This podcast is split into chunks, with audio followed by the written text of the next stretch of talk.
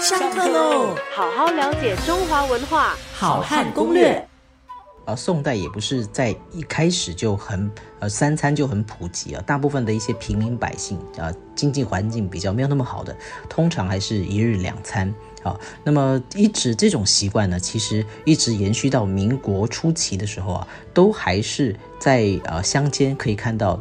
大家都维持这种一日两餐的习惯。事实上，其实呃，各位如果对呃西洋史有有一点了解的话，其实欧洲人过去也是一日吃啊两餐的，也就是呃朝食跟晚食，就是早餐跟晚餐哈，他们也是不习惯吃午餐。可能很多欧洲人到现在都还是这个样子。各位如果呃有一些西方朋友的话。啊，当然有很多不同的理由啦。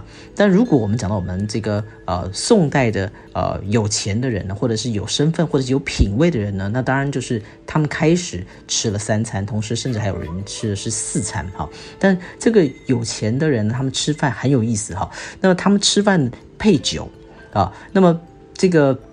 如果我们根据这个史料来考察的话呢，其实宋代人呃吃饭配酒，我们知道这个现在我们现代人喝酒啊，那么而是我吃什么食物配什么酒，可是宋代人刚好相反呢，他是喝什么酒配什么食物，也就是说呢，他每喝一杯酒都要换啊一道菜，所以喝一杯酒换一道菜，那么用不同的这个食物来搭配。搭配不同的酒，这不是因为味道的差别，而是喝一杯就把一道菜上上去，然后呢，啊尝了几口之后就撤掉，然后再喝一杯。所以在史料上面有一本有一有一本做这个呃典籍叫做《玉食批》啊，玉就是玉佩的玉，食是食物的食，批啊就是啊批准的那个批啊。那么这个文献里面哈，它就记载了。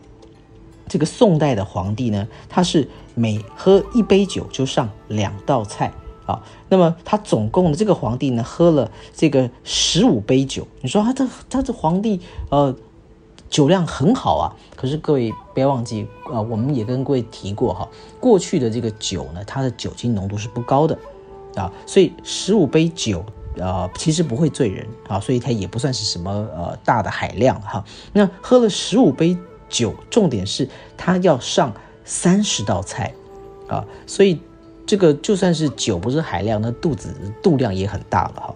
所以这个就是在宋代呢吃饭呢跟我们很大的一个习惯的不同。此外呢还有一件事情，我我在读文献的时候也觉得很有趣，就是呃我们现在觉得吃牛肉啊吃牛排是非常高级的，可是，在宋代呢那个都是啊穷人才吃的啊，有钱的人呢要吃什么呢？要吃猪肉，要吃羊肉。